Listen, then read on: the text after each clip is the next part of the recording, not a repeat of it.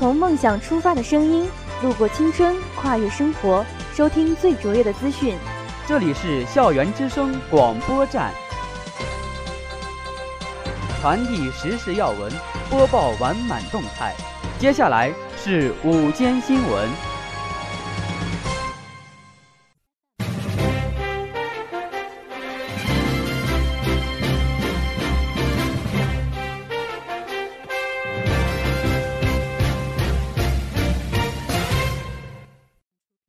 亲爱的老师、同学们，大家好，我是实习播音员杨启帆，我是实习播音员罗如婷。今天是二零一六年十月二十五号，农历九月二十五，星期二。下面播报太谷今天的天气：最低七摄氏度，最高十三摄氏度，有小雨，天气较凉，请同学们注意保暖，出门记得携带雨伞。历史上的今天，二零零九年十月二十五号，第十一届全运动会。男子一百一十米栏预赛中，刘翔以十三秒七五小组第二的身份顺利晋级决赛。决赛中以十三秒三四获得冠军，成为全运动史上第一位男子一百一十米栏项目上的三连冠。欢迎收听今天的新闻速递，以下是新闻摘要：山西农业大学信息学院信工系雨中篮球赛，我院公管系的青协和科协携手共登高凤凰山。环科系首届乐享杯花样俯卧撑大赛报名截止。第二届易暖筋骨公益项目创意邀请大赛重磅来袭。北京外国语大学成立区域与全球治理高等研究院。李克强提出在改革开放中实现东北振兴。校园足球新长征系列活动走进革命圣地延安。十八届六中全会今日开幕。研究全面从严治党重大问题。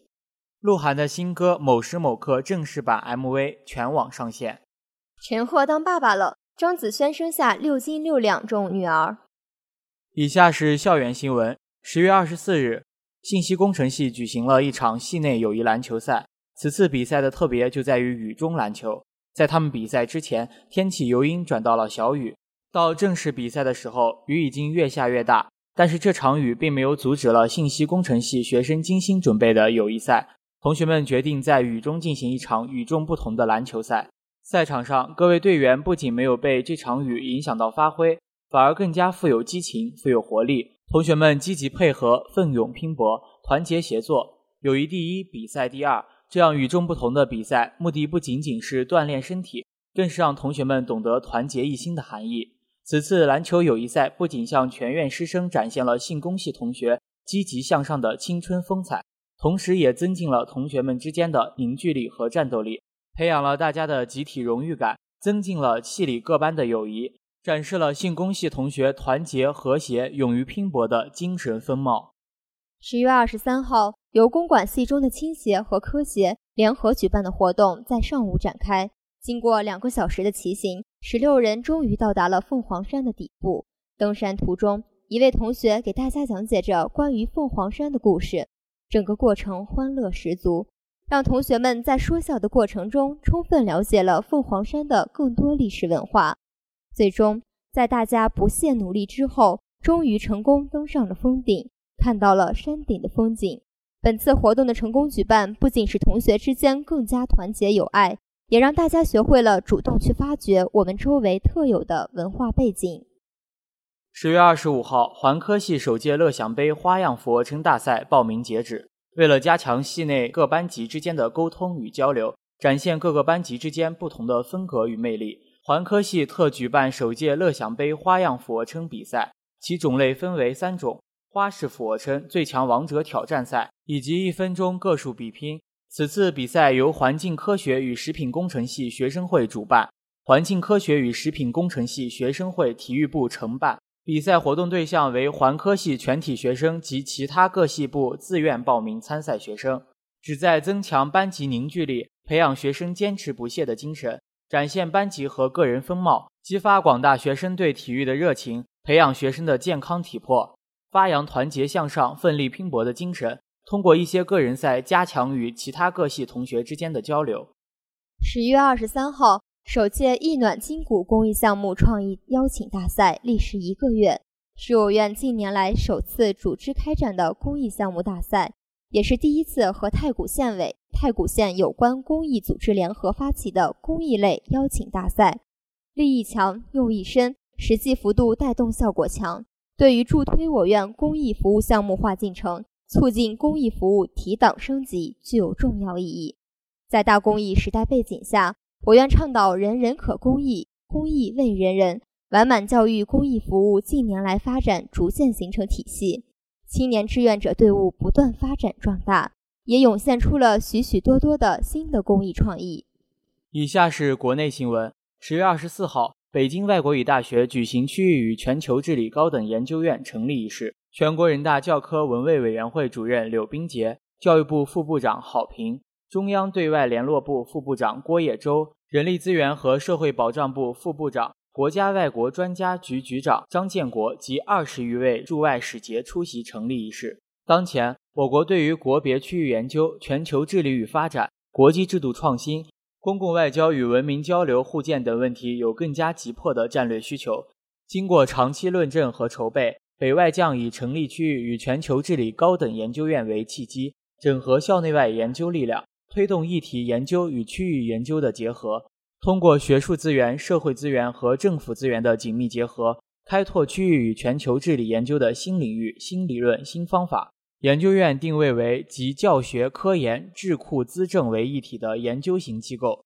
将围绕服务国家、走出去战略，推动学科协同和学术创新，加强高端人才培养，发行或出版研究报告和学术论著四大目标开展工作。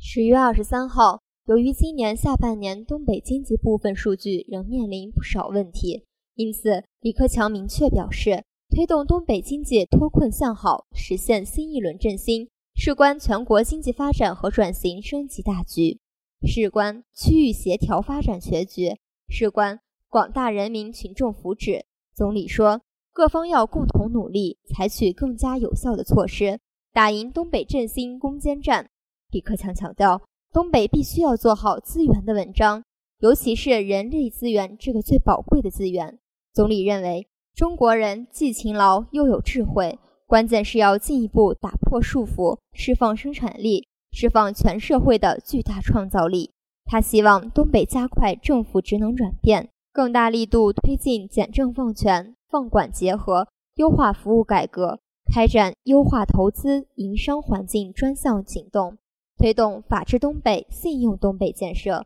真正激发社会潜能，释放东北发展的内生动力。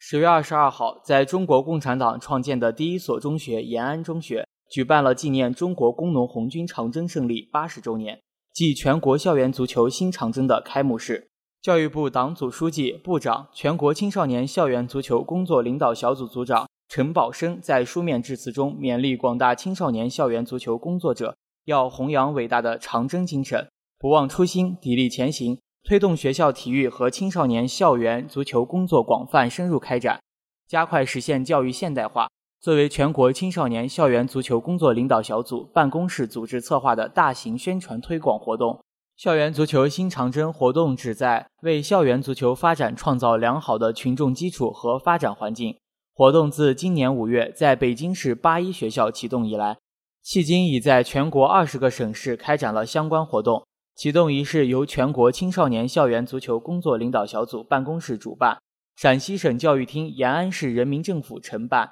全国红军小学建设工程理事会、中国教育电视台、延安市教育局、延安中学、延安实验小学协办，教育部、陕西省人民政府、陕西省教育厅、延安市人民政府有关领导、部分老红军。延安市八所红军小学代表、延安中学师生和部分家长参加仪式。十月二十四号，党的十八届六中全会在京召开。按照中央政治局确定的主要议程，全会将研究全面从严治党重大问题，制定新形势下党内政治生活若干准则，修订《中国共产党党内监督条例》实行。十八大以来。以习近平同志为总书记的党中央向全党提出全面从严治党重大命题，并同全面建成小康社会、全面深化改革、全面依法治国一起，形成四个全面战略布局重大思想。通过不断加强党建领域的改革创新，推动全面从严治党、落细落实，进一步加强和规范了党内政治生活。以下是娱乐新闻：十月二十四号，鹿晗的新歌《某时某刻》正式版 MV 全网上线。MV 以电影拍摄手法的视觉叙事方式，配上鹿晗式深情的成长自白，引发情感共鸣。MV 以三个普通年轻人的故事为主线，清冷的背景与强烈的色彩对比，带来强烈的视觉冲击，将每一个年轻人在虚拟梦境与现实自我中不断切换，直戳内心世界，引发年轻人的成长共鸣。鹿晗作为中国新生代人气偶像，一直以良好的形象被大众认可。此次自白式歌曲创作更是替年轻人成长发声。在某时某刻 MV 中，鹿晗则以演唱的方式讲述了当下年轻人真实的生活状态。至此，《某时某刻》这部作品具有节制之美的欧式电子气质及独特的律动感。这样的安排使得鹿晗的演绎有了更大的自由化，才唱出了更加深沉的内容。《某时某刻》一经发布，即空降霸占四大音乐平台、八大金牌榜首。整张专辑专题页参与人数十三小时即破一千万，首发二十四小时内播放量即破一千三百万。此外，首发之日即登台湾地区国语流行排行榜第一名，并在多个国家音乐软件排行榜取得佳绩。十月二十三号，陈赫与张子萱被曝已登记结婚后，关于张子萱的怀孕传闻频传，当事人从未正面回应。晚间八点。陈赫在微博发表了一张大手握着婴儿小手的照片，并配文感恩，疑似宣布新生儿的来到。记者随即向陈赫经纪人求证，对方爽快承认了此事。陈赫经纪人向腾讯娱乐独家回应道：“张子萱是今日上午在上海产下的女儿，六斤六两，母女平安，小夫妻对孩子的到来感到十分幸福。”被问及孩子有没有起名？经纪人表示，自己正赶往上海，详细情况还未得知。陈赫离婚后，陈赫、张子萱被曝领证。五月底，张子萱在朋友圈晒出一组海边度假的美照，照片中她右手无名指的戒指抢镜，张子萱幸福的大笑，并配文称：“你和海在我眼里。”此举被视为间接承认两人领证的证据。在得知这一消息后，陈赫的好友也纷纷发微博献上祝福。以上是今天的全部新闻，下面进入音乐时空。感谢本期新闻编辑鹿角、王帆，策划赵佳怡。感谢大家的收听，我们明天再见。再见。